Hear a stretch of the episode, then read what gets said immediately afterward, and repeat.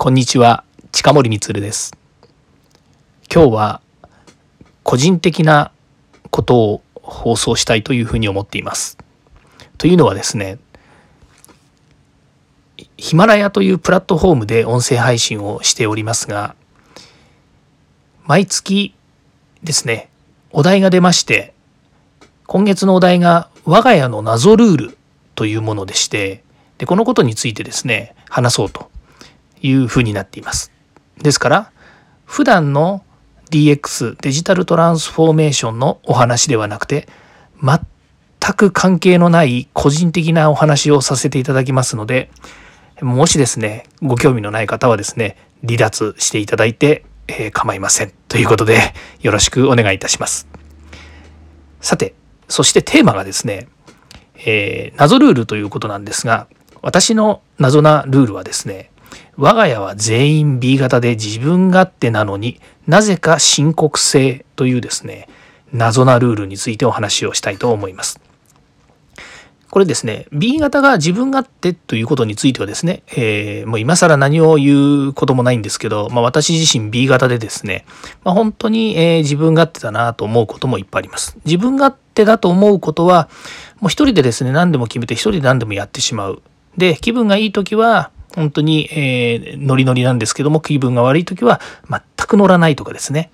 から人が賛成していることに対して自分は反対をするとか、人が、えー、いいものと言ってるものの自分はそれをやらないとか、とにかく、なんだ、えー、天の弱かっていうところもあってですね、でそれはまあうちの家族全員、えー、我が家4人なんですけれども、えー、妻と息子と娘とですね、えー、もう4人家族なんですけども、全員 B 型になっってしまっている関係で、ほんとみんなね、バラバラなんですよ。自分が、バラバラじゃないな。その自分勝手なんですね。でもこれはまあ、性格の問題もありますし、まあ B 型だからということでもないんでしょうけれども、えー、もうそういう家族であるということなんですね。ただしですね、これ面白いのがですね、何でも申告制なんですよ。で、どこかに出かけるっていうとですね、えー、どこどこ行ってきます。これは当たり前ですよね。出かける時に行ってきますっていうんですけど、家の中でもですね、何かする時に必ず申告するんですよ。何々食べよとかですね、えー、これから何々しようとか、みんなですね、子供たちもなんですよ。あの、もういい年頃なんですよ。ね、二十歳を、二十歳前後のですね、息子と娘ですから恥ずかしいこともあるでしょう。だけど、全部ね、申告して、するんですよ。ね。で、申告しなきゃね、なんかことが収まらないってことありますよね。例えばお風呂ね、入る入らない。あ、入る入らないじゃない。いや、先に入るとか、そこ入るとか、今誰が入ってるのとかね。いろいろそういうのはあると思うんですけれども、例えばですよ、トイレに行こうっていうのもですね、あの、誰が、みんなそこに家族全員、今にですね、リビングに4人いるんだから、誰も入ってないのに、トイレ行ってきますとかですね、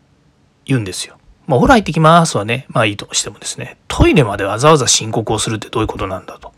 いうことなんですね。うん。これはね、なかなか面白くて、えー、いや、だから何が、あの、楽しい話があるんだっていうことでもないんですけど、この深刻性っていうのがですね、やっぱりこう、B 型の特徴というかですね、我が家のですね、まあ、まあ、みんなあの口が達者なのかもしれないんですけれども、えー、そんなことをするというお話になります。まあ、その他にもですね、まあ、ダンザールールもまだあるんですよね。あの、とにかくあの、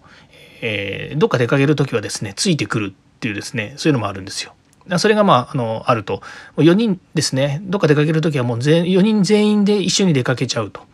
いうことがあって、まあ、最近はですねあのこういう状況なのでなかなかそう出かけるっていうこともできないんですけれども本当にどっか出かけるっていうとですね家族4人全員一緒にですね出かけて1人が行かないっていうとねええー、とかっていうような話になるんですよ。